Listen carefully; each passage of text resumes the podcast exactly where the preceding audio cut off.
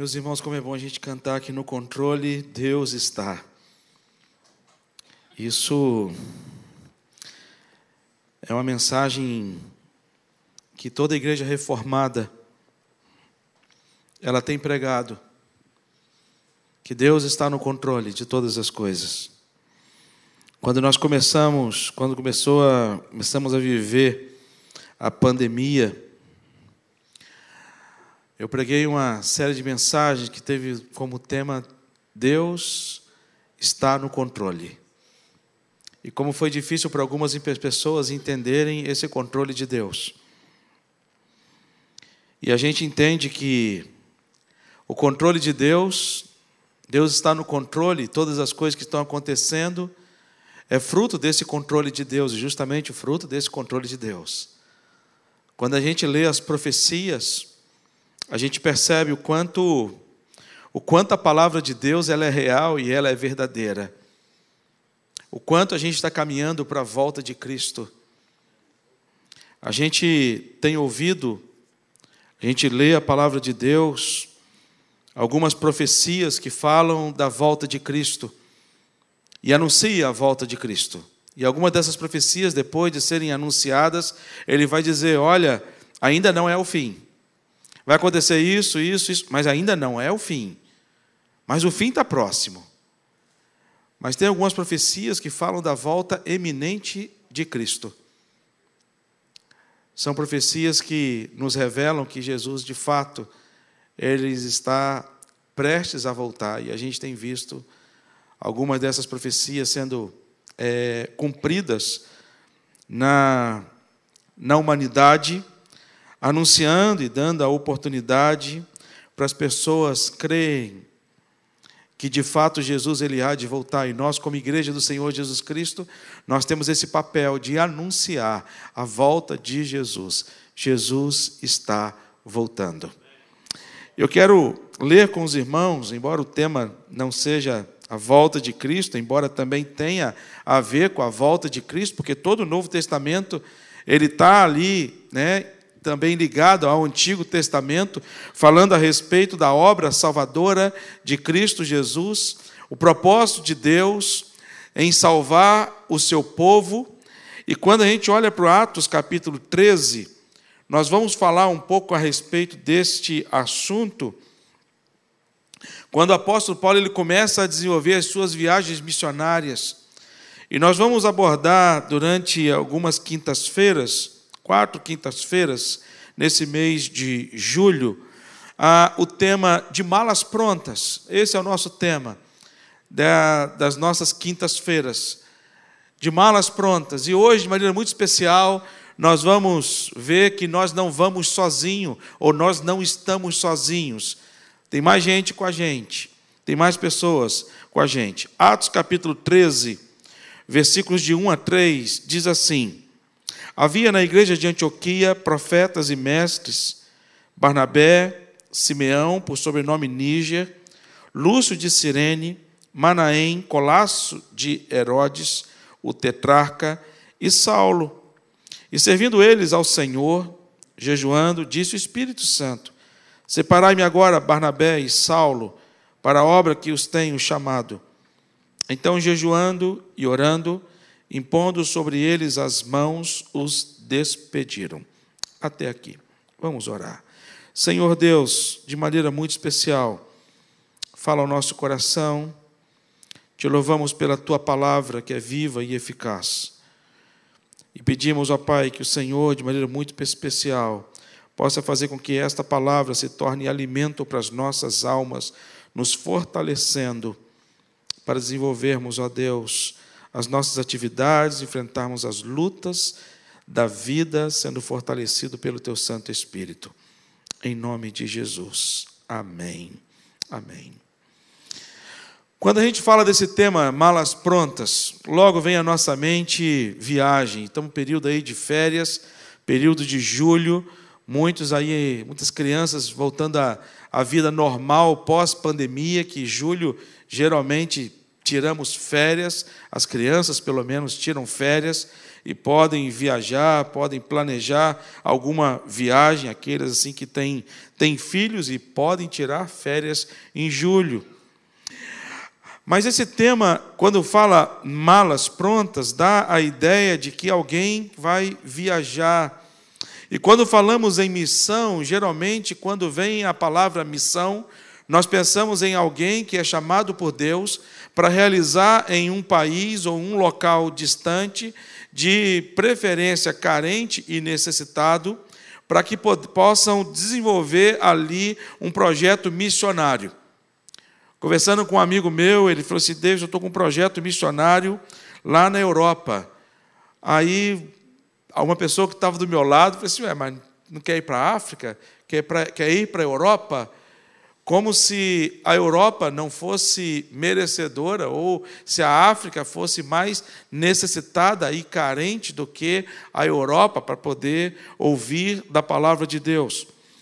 Mas a verdade é que quando a gente fala a respeito de fazer as malas e fazer missões, é a ideia de você estar pronto para poder desenvolver o propósito de Jesus Cristo na sua vida.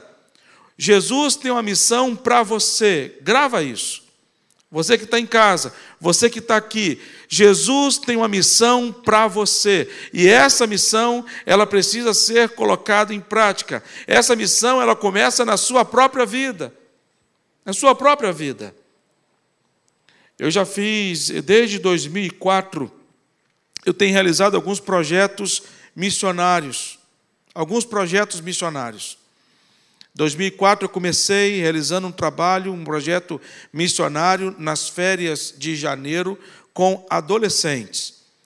Então eu olhava, pedia à Junta de Missões Nacionais que me indicasse um campo no Brasil para que a gente pudesse visitar e que a gente pudesse investir, seja recurso financeiro, seja construção, seja reforma, seja lá o que fosse.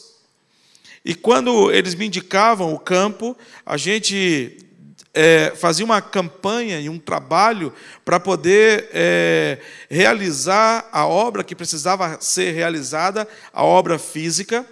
E eu começava, durante seis meses, começava a abrir inscrição para poder montar uma caravana, para levar adolescentes ao sertão. E algumas pessoas falam assim, ah, mas a adolescente não, adolescente não, não, não é missionário. E eu acredito, meus irmãos e minhas irmãs, eu acredito que todas as pessoas, elas são usadas por Deus para serem missionários. Todas as pessoas. Seja uma criança. Nós recebemos aqui na igreja uma irmã que ela contou um testemunho a respeito da sua vida, da sua conversão na infância. O seu desejo ardente de viver a vida cristã na infância e através dela toda a sua família foi hoje evangélica. Tem a história da minha mãe, minha mãe se converteu na infância. Minha mãe, ela pulava a janela para poder ir na igreja com a vizinha, que a vizinha levava escondida da minha avó. Até que o evangelho fez com que a irmã da minha mãe também fosse para a igreja, a outra irmã vai, o irmão vai, e aí toda a família se converte aos pés do Senhor, a começar com o trabalho de uma criança de sete anos de idade. Nós temos uma missão dada por Deus aqui na terra. Nós temos uma missão. Você tem uma missão. E essa missão de Deus aqui na terra, Deus não vai abrir mão de você para a missão que Ele tem para realizar através de você. Quando a gente ouve e vê esse trabalho, né, quando a gente fala sobre malas prontas, a ideia é da gente sair e viajar para lugares distantes, mas a mensagem não é essa. A mensagem é você estar pronto com a sua mala para poder você se dispor o coração a fazer e cumprir o mandato de Deus e a missão que Deus tem para realizar através de você. A começar na sua vida. A começar na sua vida. Apóstolo Paulo começa essa obra missionária, essa viagem missionária, ela não deu início aqui no capítulo 13 de Atos dos Apóstolos, mas quando nós falamos dessa viagem missionária, essa viagem missionária, ela aconteceu desde quando Paulo, ele teve um encontro pessoal com Jesus Cristo, a partir do versículo 9 de Atos dos Apóstolos. A partir do capítulo 9 de Atos dos Apóstolos, começa ali a viagem missionária do apóstolo Paulo.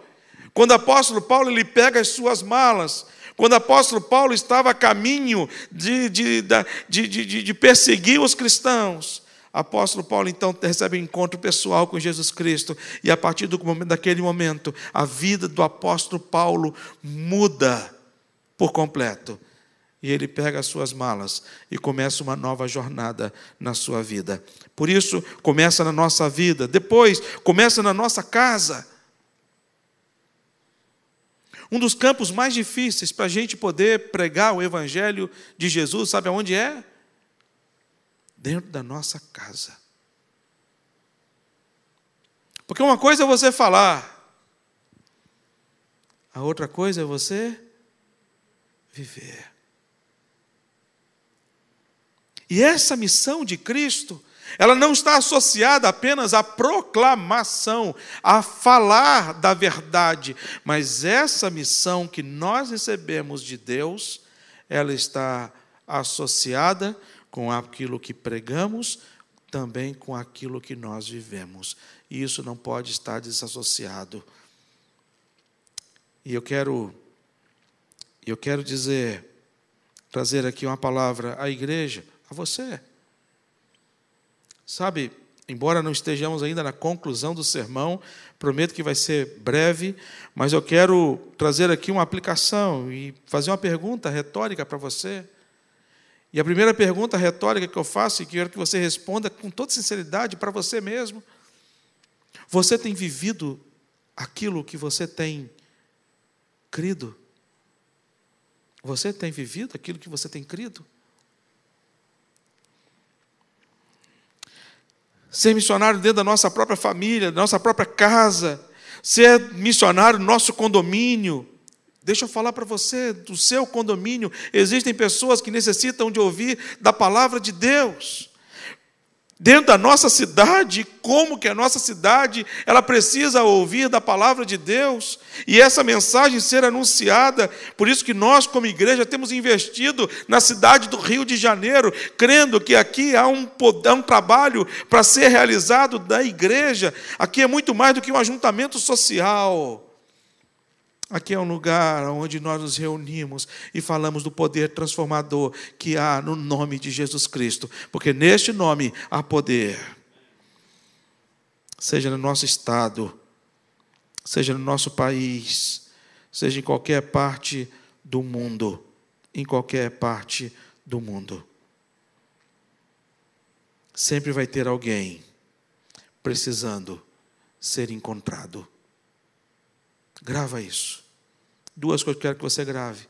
Primeiro, Deus tem uma missão para a sua vida. Você é um missionário. Segunda coisa, sempre vai ter alguém do seu lado precisando ser encontrado. Sempre. Por isso que Paulo vai dizer para Timóteo: Timóteo, prega a palavra em todo o tempo Seja um tempo propício ou não propício, não tem tempo não propício para poder pregar a palavra de Deus. Em todo momento pregue a palavra de Deus.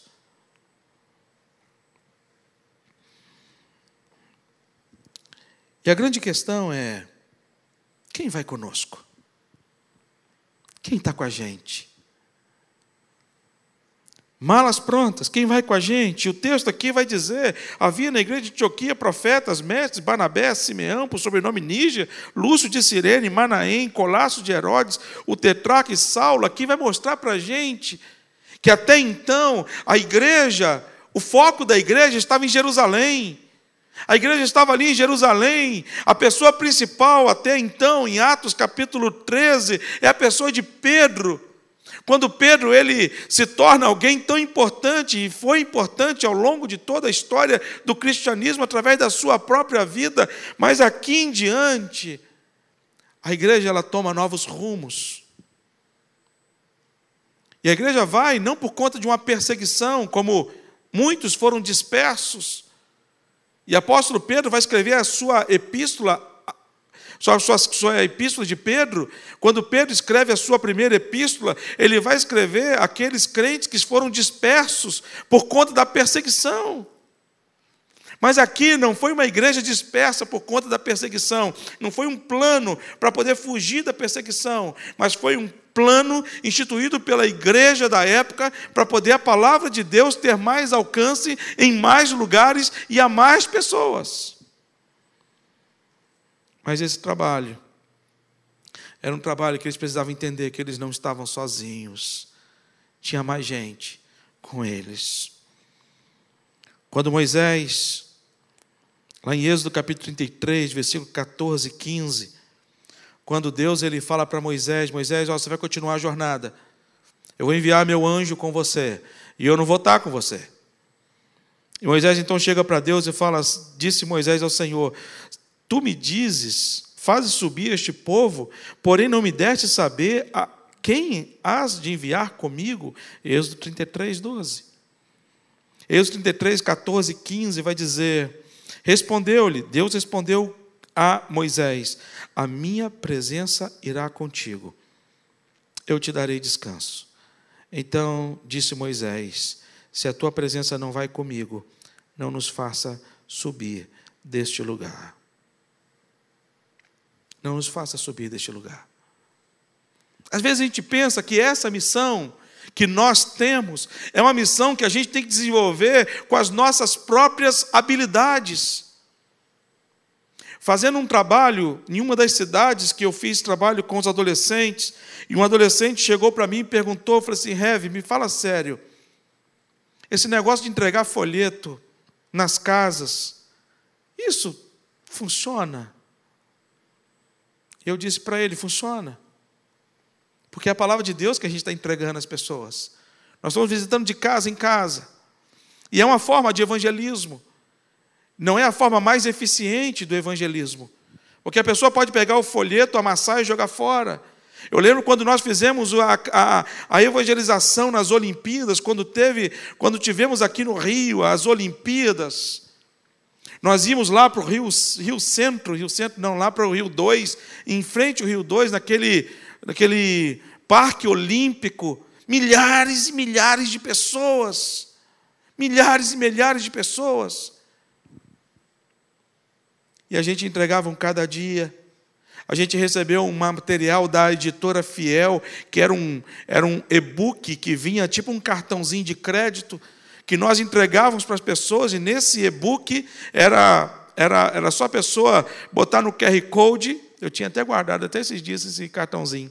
Ele era um QR Code assim que a pessoa mirava a câmera e já abria no livro, podendo escolher a língua que ela gostaria de ler. Então era um, a gente distribuía vários cartõezinhos que a pessoa podia é, é, colocar dentro da carteira. E eu fiz uma estratégia, peguei os adolescentes, né, os adolescentes, e botei um adolescente perto da lixeira. Botei uma lixeira limpa, peguei um saco de lixo limpo e falei com um adolescente: olha, não deixa ninguém jogar lixo aqui nessa lixeira. Fica aqui. Lixo não coloca nessa lixeira. E coloquei uma lixeira próxima. ó, quem quiser jogar lixo, joga naquela outra lixeira. E deixa a lixeira aqui no meio. Por que, que as pessoas faziam? Pegava o e-book, pegava cada dia, aqueles que não queriam, jogava onde? Na primeira lixeira que eles encontravam. E nessa primeira lixeira estavam quem? Os, tinham dois ou três adolescentes nessa lixeira. O que, que os adolescentes faziam? Quando alguém ia jogar lixo comum, disse: não, não, joga aqui não, joga ali na outra. E ele pegava aquele saco, recolhia todos os e-bookzinhos e todos os cada dias que estavam no lixo, e a gente reaproveitava, porque eles estavam limpos.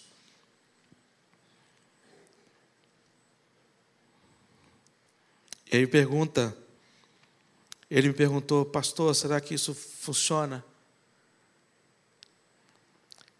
Eu, nessa época, eu ficava sempre no sinal de trânsito. Então, tinha um, um semáforo ali próximo a um supermercado que tem ali, na, ali e montuava muita gente esperando o sinal abrir. As pessoas caminhando, você não tinha, não tinha como conversar com as pessoas. Ia conversando, as pessoas não davam atenção. Eu falei assim, bom, então vou ficar parado no sinal de trânsito. Vou ficar esperando as pessoas atravessar. E ali nós parávamos, e todo mundo era obrigado a parar.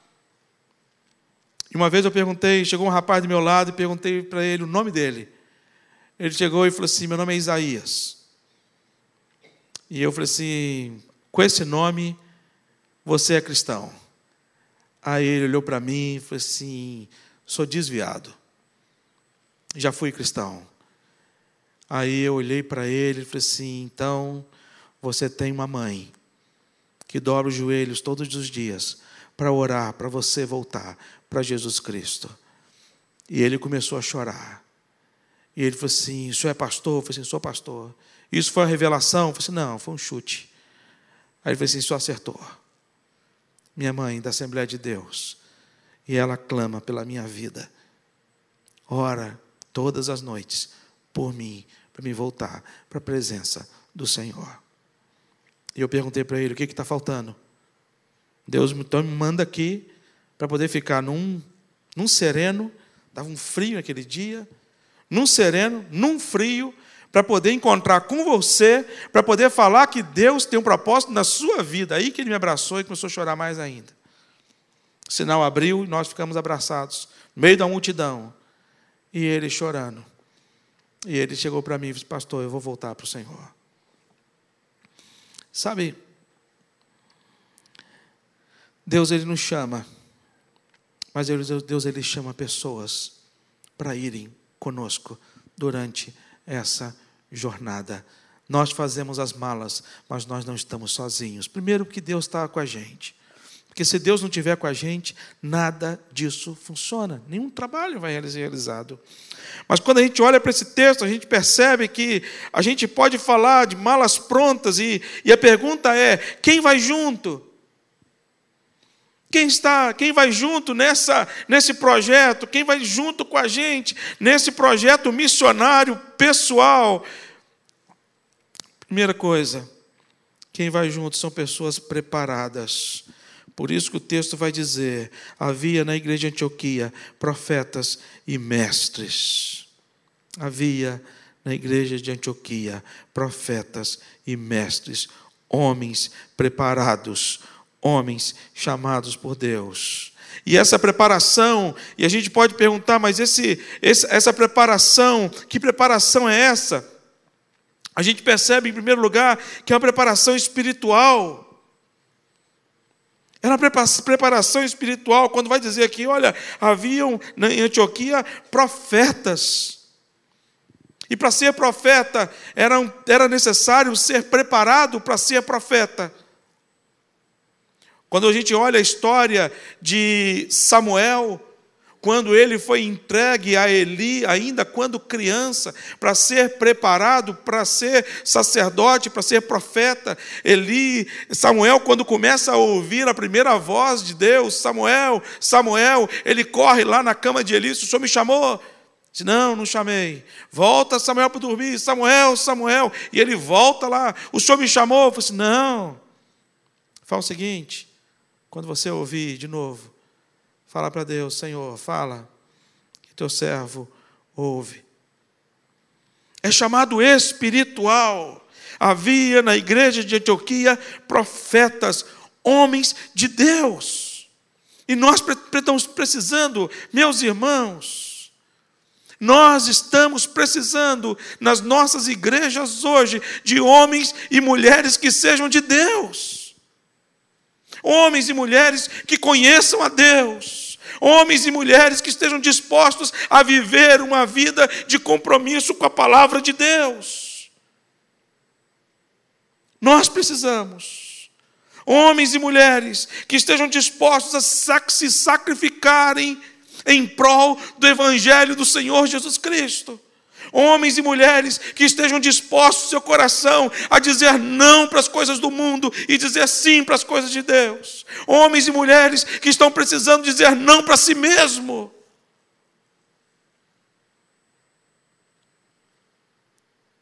Havia nessa igreja profetas. E nós precisamos de profetas.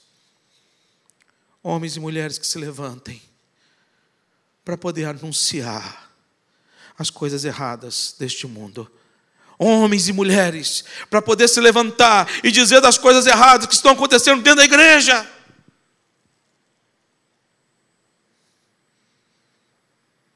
Que tenham coragem de levantar temas que a nossa sociedade está dizendo que é normal e não é normal. Homens e mulheres que precisam se acertar com as suas famílias. Homens e mulheres que precisam, homens que precisam aprender a ser marido, mulheres que precisam aprender a ser esposas, filhos que precisam aprender a ser filhos. Nós estamos precisando. Por isso que quando os apóstolos eles foram escolhidos, quando Atos dos Apóstolos vai fazer a, a eleição dos diáconos, ele vai dizer: olha, existe um pré-requisito básico para ser homem, eh, ser oficial da igreja. Tem que ser homem de boa reputação, cheio do Espírito Santo de Deus. Nós precisamos, como nunca, de uma igreja que tenha de fato profetas, homens e mulheres que sejam de Deus, que tenham coragem de profetizar e falar aquilo que Deus falou e não mascarar. Que sejam pessoas preparadas espiritualmente. Não significa ter um curso de teologia eu conheço muitos teólogos. Muitos teólogos. Não quero aqui julgar, sabe, mas conheço muitos teólogos que não têm como como os fariseus na época de Jesus Cristo. Tinham muito conhecimento. Muito.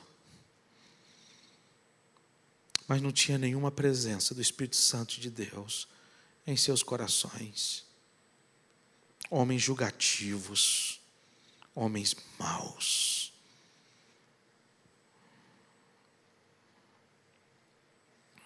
Jovem rico é um exemplo. Tinha muito conhecimento. Jesus disse para ele: então vai, cara. Vai viver o Evangelho. E o texto vai dizer em Mateus 19, 22: Tendo, porém, o jovem ouvido esta palavra, retirou-se triste. Retirou-se triste. Talvez é que muitas pessoas ouvem o verdadeiro evangelho hoje nas nossas igrejas e saem tristes. Sabe por quê? O verdadeiro evangelho fala para abandonar o pecado, se arrepender, abandonar o velho homem e se converter a Jesus e viver uma vida séria com Jesus. E muitos não querem. Muitos só querem ouvir promessas, promessas, promessas e bênçãos e bênçãos e bênçãos. E a vida cristã é vida de luta. Enquanto o jovem rico, que conhecia tanto os mandamentos, Jesus se encontra com uma mulher chamada samaritana, uma mulher que não era digna de encontrar com Jesus Cristo, segundo os homens. Jesus, quando ele tem encontro com ela, o versículo 4, capítulo 4 de João, versículo 39, diz assim: Muitos samaritanos daquela cidade creram em Jesus, em virtude do testemunho da mulher que anunciara.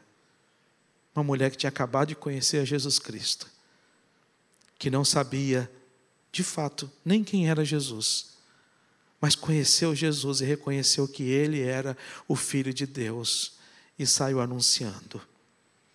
E a Bíblia fala que muitos passaram a crer em virtude do testemunho que ela anunciara. Recém-convertida, sem curso de teologia, mas que tinha Jesus no seu coração, que era o que mais importava.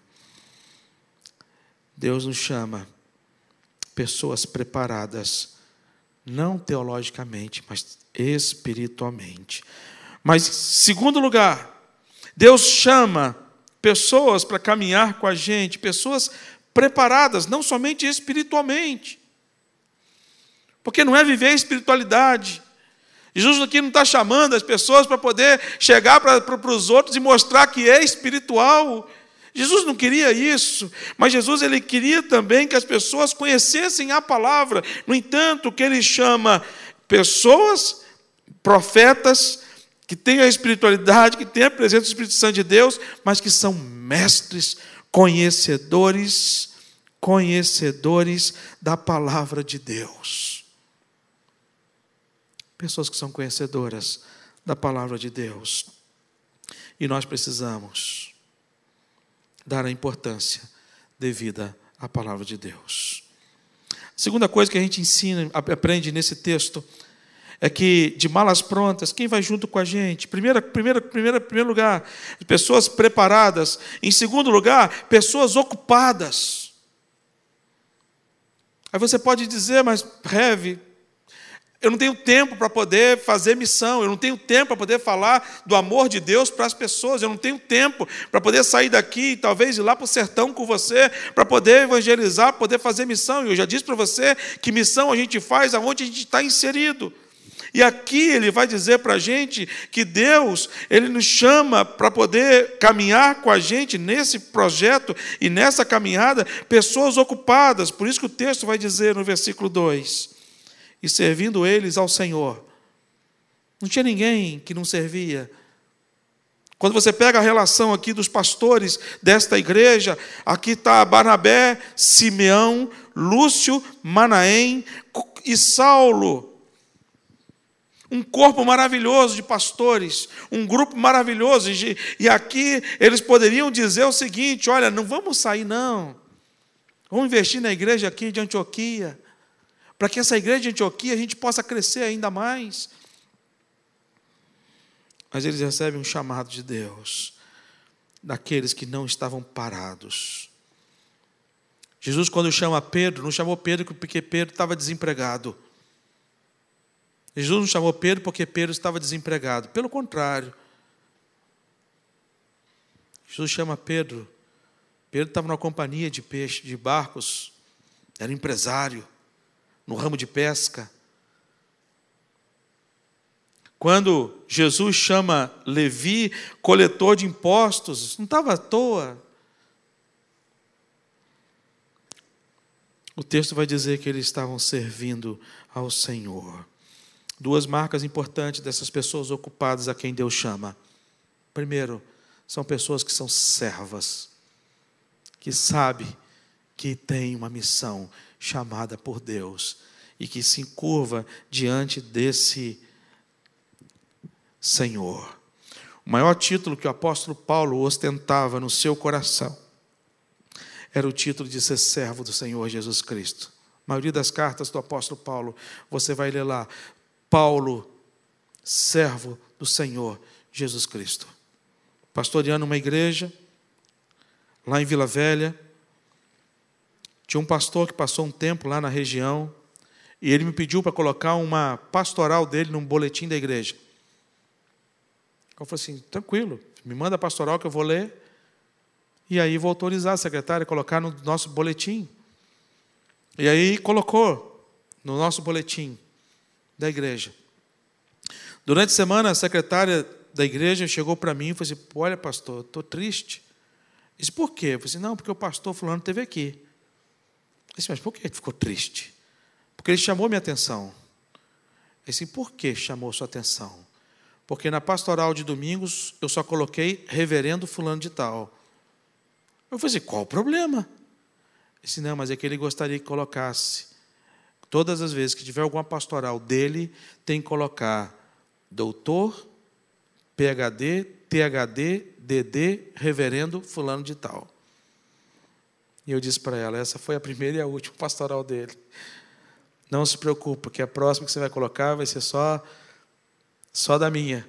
Acabou. Simples mortal, pecador, pastor Davidson. Sabe? Nós somos servos do Senhor Jesus Cristo, como servo do Senhor Jesus Cristo, nós entendemos que Deus ele tem uma obra a realizar aqui na terra, e esta obra que a gente tem que realizar aqui na terra, é Ele quem nos chama, é Ele que nos comissiona e é Ele que nos capacita. São aqueles que entendem que através da sua profissão podem fazer missão. É aqueles que entendem são pessoas ocupadas, que têm a sua função, que são engenheiros, e como engenheiros pode desenvolver a sua missão sendo engenheiro. A gente tem um trabalho no sertão, um trabalho assim magnífico no sertão. E um dos projetos que a gente tem no sertão é um projeto de geração de renda. E um grupo lá de Linhares e de São Mateus, norte do Espírito Santo, engenheiros agrônomos, sabiam que nós tínhamos perfurado poço numa região chamado lá em Curralim de Baixo, que fica próximo ao distrito de Cocal, na cidade de Brotas de Macaúbas, na Bahia. Eles souberam que nós perfuramos um poço lá. Esses engenheiros agrônomos, eles se reuniram, conseguiram mudas de pimenta do reino, uma quantidade muito grande, que eu não sei falar qual a quantidade, e eles foram até a região, sabe para quê? Para poder ensinar a esses agricultores que lá estavam a plantação, a, a, o manuseio, a colheita e a comercialização de pimenta do reino. Hoje nós temos lá no sertão Hoje nós temos lá no sertão um plantio de vários pequenos agricultores que vivem de Bolsa Família, que plantaram porque tem um poço perfurado e pode ser distribuído a água para eles, e eles plantaram então a pimenta do reino. Estão esperando o tempo certo para poder um dia colher e ter o, o fruto do trabalho deles com a renda dessa pimenta do reino. Engenheiros, Como é que a gente pode transformar? Como é que a gente pode fazer missão, mesmo sendo ocupado com as nossas atividades? E eu quero aqui linkar, trazer apenas três sugestões. Primeiro, transformando a cultura de que temos que crescer às custas dos outros. Nós somos um país capitalista. Um país capitalista que nos ensina que para a gente crescer, a gente tem que, a gente tem que, sabe, de qualquer jeito, vender todos os nossos princípios para poder passar por cima dos outros. Sabe, olha para as pessoas que estão no seu trabalho, veja, ajude. Segundo, não crescendo com a derrota dos outros e usando a sua profissão para abençoar outras pessoas. Há muito que ser feito dentro do lugar onde nós, onde nós trabalhamos. Onde nós trabalhamos. Terceiro e último lugar. Quando a gente fala desse tema de malas prontas, quem vai junto? Primeiro, pessoas preparadas. Segundo, pessoas ocupadas. Em terceiro, pessoas dispostas. Pessoas dispostas. O texto do capítulo 13, versículo 3, ele diz: Então, jejuando e orando, impondo sobre ele as mãos, os despediram. Quando olhamos para a disposição desses homens para pregar, para pegar a mala e partirem para a primeira viagem missionária, a gente aprende com eles alguns passos para a gente poder pegar nossa mala e iniciar também o nosso projeto missionário. Como eu disse, a começar dentro da nossa própria vida, da nossa casa. Quando estes homens, eles nos ensinam como é que são os passos missionários para ser concretizado. A primeira coisa que ele fala é uma vida de oração. Quando o texto ele vai dizer, vai dizer para a gente, né? Ele vai dizer, então, jejuando e orando. Era uma igreja que orava era uma igreja que, antes do projeto missionário ser realizado, era uma igreja que se dedicou à oração. Pessoas que oraram e intercederam por aquilo que eles iam realizar. A segunda coisa é estar sensível à voz de Deus. É ouvir o que Deus fala. Não é fazer aquilo que você quer. O texto vai dizer que, então, jejuando e orando, Imporam sobre eles as mãos.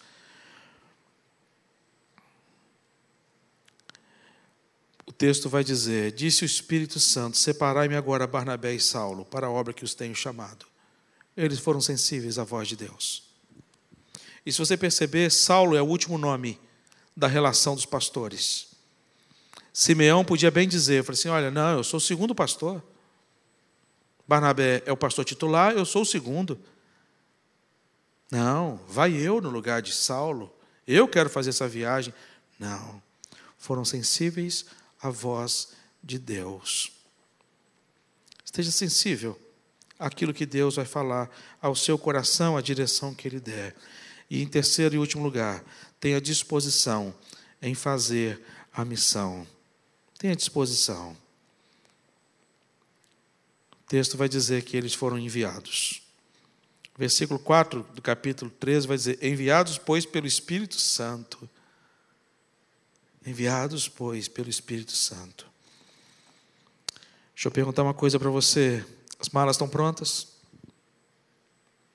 Para começar essa viagem? E que você tenha no seu coração a certeza. Primeiro, que você esteja preparado para essa viagem. E preparar não é conhecimento teológico, tão somente.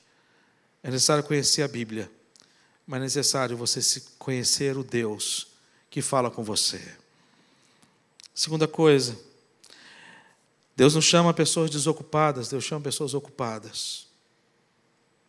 Às vezes você não tem não tem tido a atenção para separar um tempo, para poder procurar dentro do seu círculo de amizade aquela pessoa que tanto precisa e carece de ouvir da voz de Deus, de talvez ouvir uma oração, de talvez receber um abraço, que a gente já está no tempo de abraço. Que Deus traga essa disposição ao meu e seu coração, para que possamos cumprir a missão que Ele tem para cada um de nós, em nome de Jesus. Vamos orar. Deus, te agradecemos, porque o Senhor é um Deus que fala à tua igreja, a cada um de nós.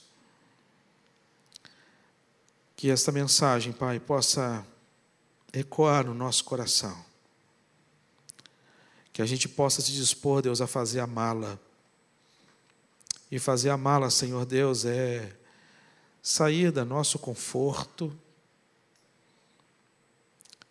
deixar as, um pouco as redes sociais, se relacionar com pessoas, identificar, Deus, aqueles que estão sofrendo à nossa volta, identificar, Deus, aqueles que ainda não conhecem do Teu amor, dá-nos sensibilidade, Deus. Assim como nós fomos alcançados e o Senhor usou pessoas para alcançar a gente. Que da mesma forma, Pai, sejamos usados para alcançar outros. Dá-nos, ó Deus, essa sensibilidade. Que a nossa mala esteja pronta pela disposição de seguir a tua, tua ordem. Dispõe-te. Que possamos dizer como Isaías, quando o Senhor perguntou: A quem enviarei? A quem há de ir por nós? Isaías logo respondeu: Eis-me aqui, envia-me a mim. Que essa seja a nossa resposta, em nome de Jesus. Amém.